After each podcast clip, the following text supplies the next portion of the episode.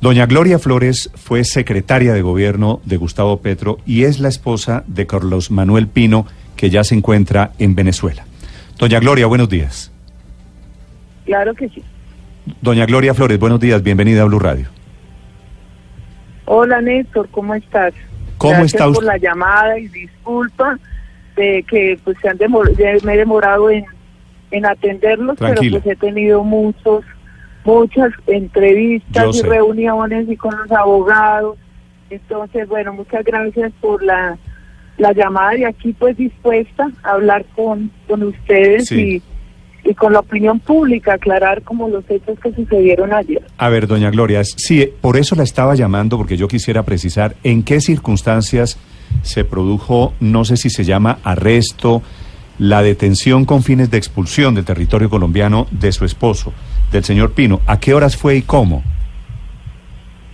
Bueno, Néstor, fue un hecho profundamente arbitrario y realmente doloroso para mí, porque pues fui testigo directo de, este de este hecho y también mi hijo menor de edad al que se le han vulnerado sus derechos, sus derechos constitucionales y también el derecho que tiene un niño a estar con su papá y a saber del paradero de su padre. Mi esposo, que trabaja en la Embajada de Venezuela como personal local, él no es eh, diplomático, sino trabaja como personal local en la Embajada de Venezuela, es venezolano, casado conmigo hace 18 años, eh, tenemos pues un hijo de 17 años, eh, fue a un almuerzo de despedida de año con la Unión Nacional de Empleados Bancarios y como él estaba incapacitado por un pie, eh, pues que tiene fracturado, eh, se fue en la camioneta a escasas cinco cuadras de nuestra casa en el barrio La Soledad y eh, cuando venía, salía, la policía lo interceptó del CAI de ahí de La Soledad, del Paraguay, y le dijo que él tenía mal parqueada la camioneta y que tenían que conducirlo al CAI. Él dijo, no, pero ¿cuál, cuál mal parqueada? Si yo tenía, estaba en un almuerzo, ahí están todos los carros, eh, yo vivo aquí nomás, por favor, acompáñenme a mi casa, los policías lo querían llevar al CAI, y él dijo, mire, es que yo vivo a una cuadra del CAI, y llegó ahí a la casa con la policía y timbró y yo salí. Y la policía estaba, los dos agentes estaban eh, bastante agresivos, y tengo que decirlo así. Él sacó su identificación, dijo, soy ciudadano extranjero, esta es la cédula de extranjería, y además trabajo en la Embajada de Venezuela.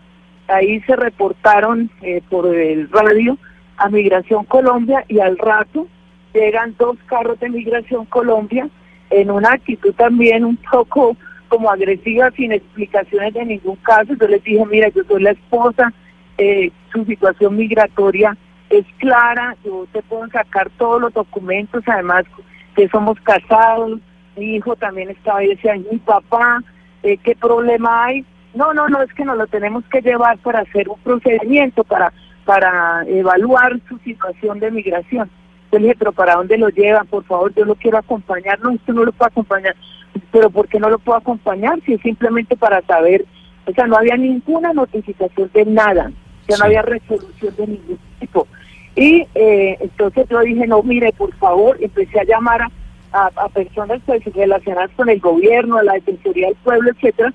Me dijeron, señora, usted está obstruyendo un procedimiento, por favor que la detengan, llamen a una patrulla. Y llamaron a una patrulla eh, para detenerme porque yo supuestamente estaba, yo le dije, yo no estoy obstruyendo ningún procedimiento, simplemente estoy haciendo, eh, estoy Sí. solicitando, esto es un derecho que yo tengo como ciudadana, saber a dónde se llevan a mi esposo. Yo no tienen por qué detenerme por eso, yo sé cuáles son mis derechos. Además, yo fui secretaria de gobierno de Bogotá Sí. y lamento que la policía se comporte de esa manera y que ustedes eh, pues me traten de esa manera y traten así a mi esposo. Mi esposo para no generar ni- ningún problema dijo, mira mija, yo me voy, ve tú después, te vas en el carro, en tu carro y, y nos vemos allá. Yo le dije, por favor, ¿a dónde lo llevan? No me, no me dijeron a Migración Colombia, pero ¿a qué lugar para yo ir, ir después? No, no, no, no, no. Busquen el directorio, busquen el directorio que allá van a encontrar. Imagínense, el directorio Sí. a estas alturas de la vida, que ni existe. Pero bueno, Sí. así sucedieron los hechos. Después me enteré que estaba en Catán y me fui eh, corriendo para, para Catán y solo con el apoyo del senador Iván Cepeda y de la vicepresidenta del Senado, Angélica Lozano, pudimos hasta las 7 de la noche entrar y aclarar que a él lo habían eh, eh, enviado a Cúcuta para expulsarlo del país. O sea, a, él, lo sacaron de su casa. Y arbitrarios. ¿Y usted ya no lo volvió, ya no lo volvió a ver más? A ver, no me deja, no, no me dejaron ver, no sabía dónde estaba. Eh, gracias, digamos, a una gestión, solo hasta las 7 de la noche supimos que lo habían montado en un avión a las seis y media de la, de la tarde y se lo habían llevado, pero no había ningún tipo de resolución ni notificación. Y yo vuelvo y insisto, mi esposo tiene todo legal acá y además es padre de un niño colombo-venezolano que tiene unos derechos constitucionales y que lo ampara la Convención de los Derechos del Niño de la OEA y la y los derechos internacionales de, los niños que prevalecen por encima de los nuestros. Sí. hay una profunda violación y para mí para mí lo digo por lo que me he enterado que están diciendo ahora para tratar de tapar la arbitrariedad, porque hay un montaje perverso. Eh, mi esposo y yo y mi familia somos víctimas de un falso positivo. O sea, aquí están acostumbrados a hacer falsos positivos judiciales. Ahora van a empezar entonces a hacer falsos positivos para generar situaciones conflictivas con países con los que tenemos es que eh, construir los canales del entendimiento, del diálogo para resolver los problemas entre naciones. Doña Gloria, usted me dice que lleva casada, que lleva casada con el señor Pino 18, 19 años, ¿cierto? él, es, él vive aquí desde el 2000, él regresó aquí en septiembre del año 2000. Eh, yo conocí a mi esposo y es una historia muy bella de amor, quiero decirlo, porque es la verdad. Eh, yo conocí a mi esposo, tuvo un, ocurrieron unos hechos, yo estaba en Venezuela en un seminario de la eh, regional andina, porque yo como he trabajado tanto en el tema de fronteras y refugiados, el ACNUR había hecho un seminario en mayo del, del 1999 en Caracas. Me encontraba ya cuando sucedieron unos hechos donde detuvieron a unos venezolanos, las organizaciones de derechos humanos de allá venezolanas, Provea, la red de apoyo para la justicia y la paz, me llamaron y me dijeron, mire, pasó en estos hechos, aquí están estos familiares, ustedes nos pueden ayudar. Y yo inmediatamente me comuniqué con Colombia, ellos fueron atendidos por un abogado de la institución que yo dirigía. Es que quiero preguntarle eso, doña y Yo vine a conocer, pues por eso, vine a conocer a, que hoy es mi esposo, eh, en diciembre de 1999, eh, cuando ya estaba el proceso, se precluyó esa investigación, fue declarado inocente, ellos regresaron a, a Venezuela y después pues surgió ahí una relación de amor y él decidió venirse a Colombia a casarse conmigo. En Venezuela decía, pero usted, ¿cómo va a volver ese país? Es terrible. Y él dijo, yo no veo nada. Efectivamente entró eh, declarado inocente sin ningún tipo ya precluido el proceso. Pero acláreme, doña eh, Gloria, ese, ese pedazo, esa parte de la vida de su esposo, del señor Pino, porque la información que veo aquí en la prensa de la época es que él es descubierto en un campamento del negro Acacio que el ejército colombiano lo acusa de venderle armas a las FARC. No, mira, eso se, mira, eso se, eso se aclaró, el caso precluyó y fue declarado inocente. Ese es un caso que se aclaró legalmente, precluyó. Cuando acá se precluyen casos que queda cerrado y ellos son declarados inocentes. Esa fue la primera versión que aparece del caso de mi esposo, del que hoy es mi esposo, yo no lo conocía, lo, vuelvo, insisto, atendimos ese caso porque yo me encontraba en Caracas en un seminario de la ACNUR para tratar el problema de refugiados a nivel de la región andina.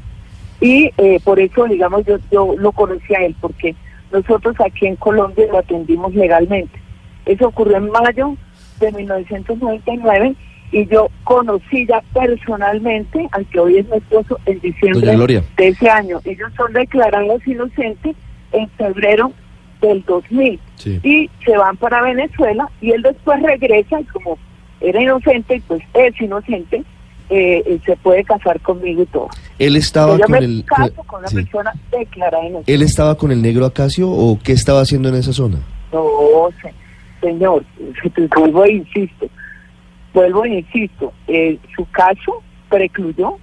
¿O es que aquí un caso que precluye una persona que declara inocente hace 20 años vuelven 20 años después o 19 años después a abrir. No, claro, pero pero pero de pronto el que le contó a usted, doctora Gloria, de qué estaba haciendo él en esa en esa zona del Bichada con con, guerrilleros de la el caso no, el caso precluyó, yo no lo atendía él legalmente, yo no soy abogada, yo era directora de una ONG, lo atendió lo atendió un abogado desde la oficina, Tito Augusto Gaitán, que fue su abogado y después el el abogado Mezquita, y ellos son los que conocen el proceso a fondo, pero la justicia colombiana los declaró inocentes y el caso fue cerrado y precluido. Doña Gloria, lo esa que, es la realidad. Lo, para hablar del tema de hoy, para no hablar de lo de hace 20 años, sino de lo de hoy, es posible, es posible que su esposo, que el señor Pino, estuviera aquí en actividades políticas, en temas de proselitismo,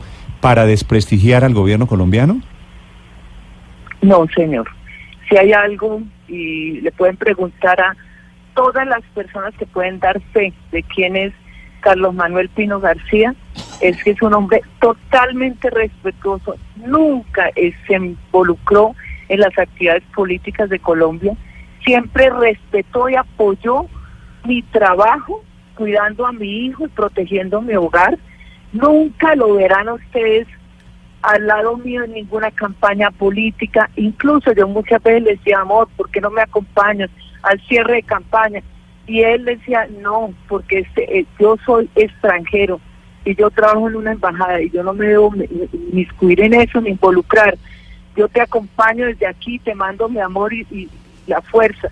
Y entonces, eh, si hay algo que caracteriza a Carlos es eso, y pueden preguntarle a mucha gente que, la, que conoce a Carlos Pino y su trabajo aquí en Colombia, congresistas de este país, a personalidades, a periodistas que muchas veces lo llamaron a la embajada, Carlos, por favor, ayúdanos a conseguir una cita con el embajador, Carlos, ayúdanos con este dato, Carlos, ayúdanos con este contacto, a ver si podemos hacer. Pregúntenle en el medio periodístico Cuando usted que conocen a Carlos. Doña Gloria.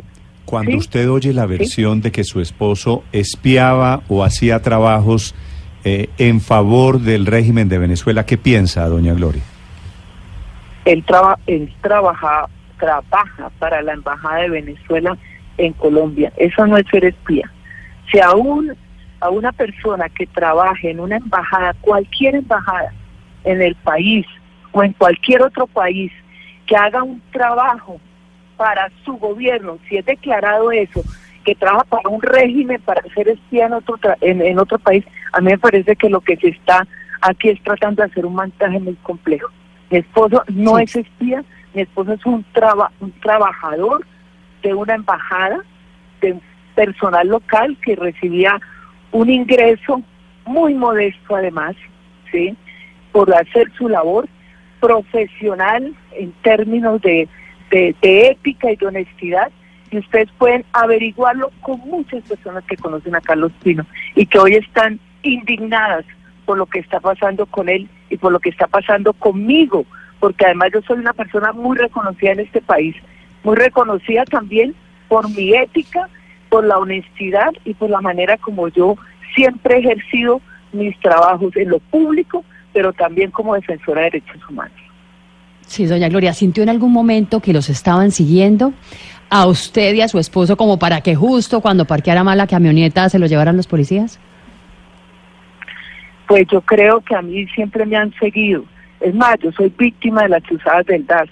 Fui llamada con, junto con Ana Teresa Bernal, fuimos las primeras en ser llamadas a declarar. Es más, ayer en el operativo de Migración Colombia vi a un señor al que le dije, yo usted lo conozco, yo usted lo conozco y lo miraba a los ojos, yo usted lo conozco. Yo soy víctima de las cruzadas del DAS, de los falsos positivos también que se han dado en este país.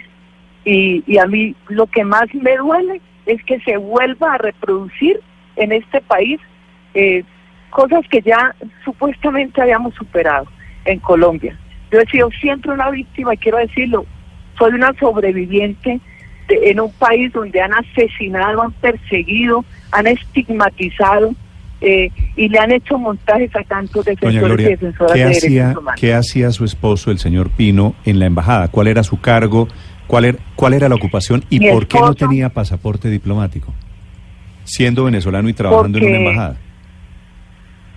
Porque él es personal local, él hacía el resumen de prensa de todos los días, se levantaba muy temprano a hacer resumen de prensa que salía en cada periódico, hacía seguimiento de prensa que, le, que lo entregaba a su embajada. Eso lo hacen todas las embajadas del mundo y lo hacen todas las organizaciones y, lo hacían, por ejemplo, para la Secretaría de Gobierno, me hacían el resumen de prensa de qué pasaba.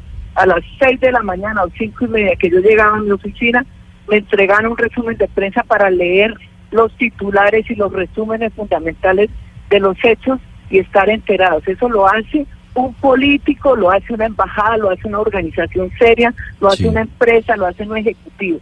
Hacía eso y además era, ayudaba y gestionaba citas con congresistas, ayudaba y gestionaba citas con medios de comunicación, con organizaciones sociales, con personalidades.